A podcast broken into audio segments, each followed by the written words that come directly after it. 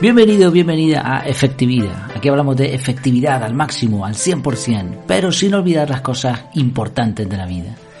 Y una de ellas es reflexionar, es pensar, es utilizar argumentos con sentido, es prepararse para lo que pueda venir.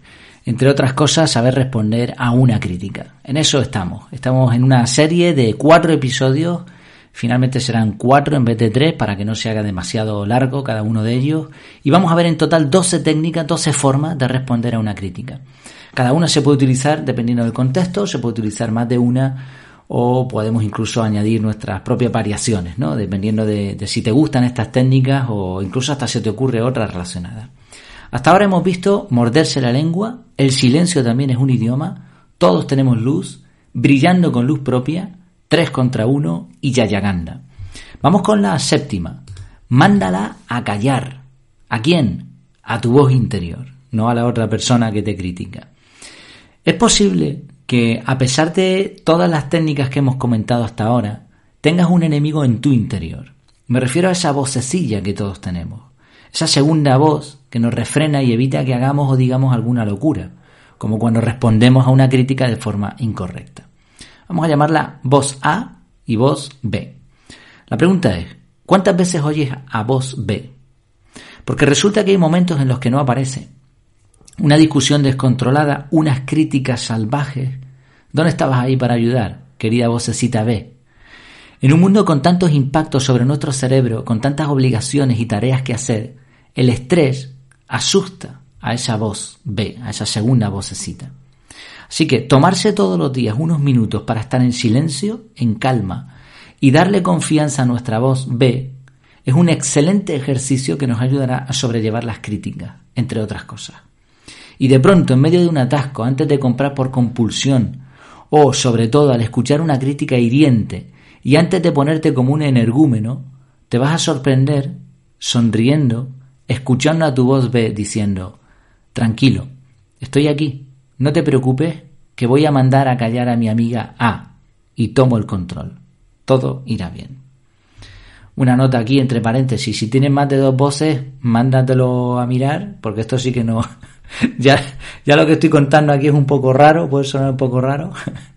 bueno, la idea es buscar nuestra voz interior y aprender a escucharla.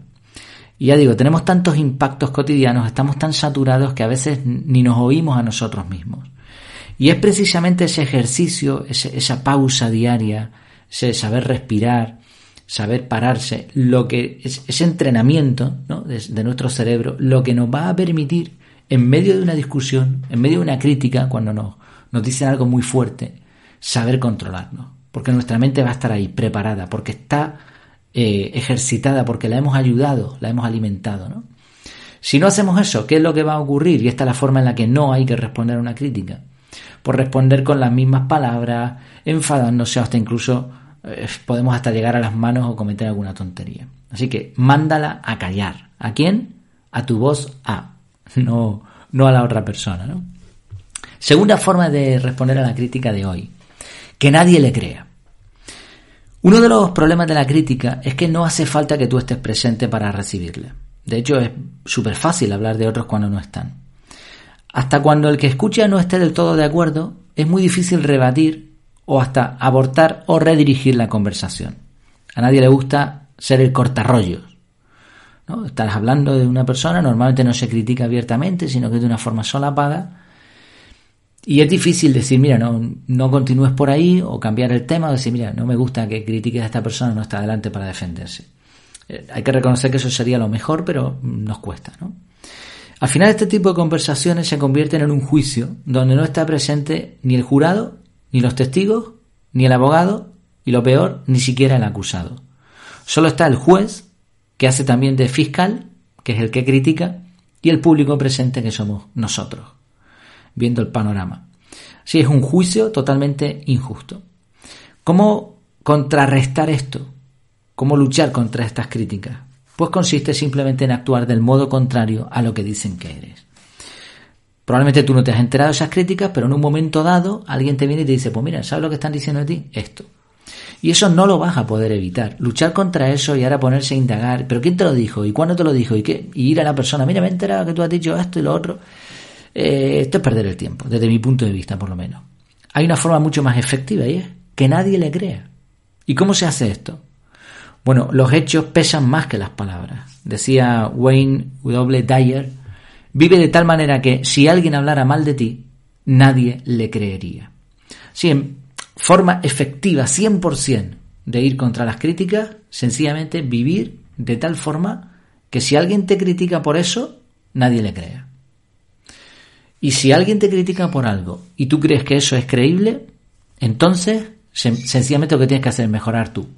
Mejorar tu forma de vivir, si crees que es necesario, y la próxima vez que esa persona vuelva a criticar, nadie le va a creer. Se va puede hablar lo que quiera, puede juzgar lo que quiera, pero los, los presentes, los que escuchen esa crítica, sin estar tú delante, no lo van a creer. Porque al ver tu vida es evidente que eso no es así. Y esta forma de responder a una crítica indirecta es buenísima. Vamos con otra. Termómetros y termostatos. Se podría dividir a las personas en dos tipos. Termómetros y termostatos. Criticones y hacedores. Vas a ver por qué. Creo que de esto ya hemos hablado, pero vamos a aplicarlo ¿no? a responder a una crítica. Vamos a ver, un termómetro mide la temperatura y te la muestra, ya está. Yo ahora mismo, antes de ir al trabajo, por cuestiones de, salud, pues está todavía el tema este del coronavirus, y una de las cosas que me piden es medirme la temperatura. Entonces yo cojo el termómetro, me lo pongo, espero un momentito, de estos de, magnesio, eh, de magnesio, magnesio, sí, bueno, no, no me acuerdo de qué es, este líquido negro que hay dentro. Total, te lo pones, esperas un ratito y te marca una temperatura. Ya está, es muy sencillo. Eso es el termómetro. Pero un termostato es distinto. Se parece la palabra, pero no, no tiene nada que ver. El termostato no solamente mide la temperatura, sino que realiza una acción. Por ejemplo, en un vehículo, el termostato del radiador actuará para que, llegada a una temperatura, se accione un ventilador y se enfríe el motor. Sin un termostato, muchos aparatos se romperían. Y en la vida sucede lo mismo. Hay gente capaz de percibir problemas. De estos hay montones. Los ven y te los dicen pero no hacen nada. Simplemente critican sin parar todo lo que ven mal. Otros, más discretos que los anteriores, ven también los problemas, pero sobre todo ven soluciones. Y lo mejor, como un termostato, actúan, ayudan a evitar un mal mayor. En vez de criticar, hacen. ¿Y esto cómo me ayuda a afrontar las críticas?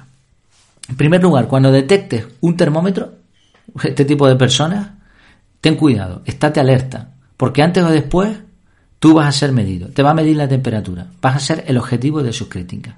Si esto en primer lugar, definir un poco, eh, suena a lo mejor feo, pero definir y diferenciar entre personas que son como termostatos y personas que son como termómetros. Y en segundo lugar, al darte cuenta de su mecanismo de crítica, puedes intentar interrumpirlo. ¿Cómo?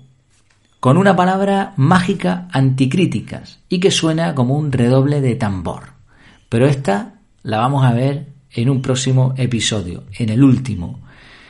El último episodio veremos las tres últimas técnicas anticríticas. Yo elijo qué, propon y venganza. Creo que he dejado para el final tres bastante buenas. Espero que te esté gustando esta serie, me gustaría mucho conocer tus comentarios, tus impresiones, si te funcionan estas formas de responder ante las críticas. Y nada, eh, te espero en el próximo episodio, último que cerrará ya esta serie. Mientras tanto, que lo pases muy bien.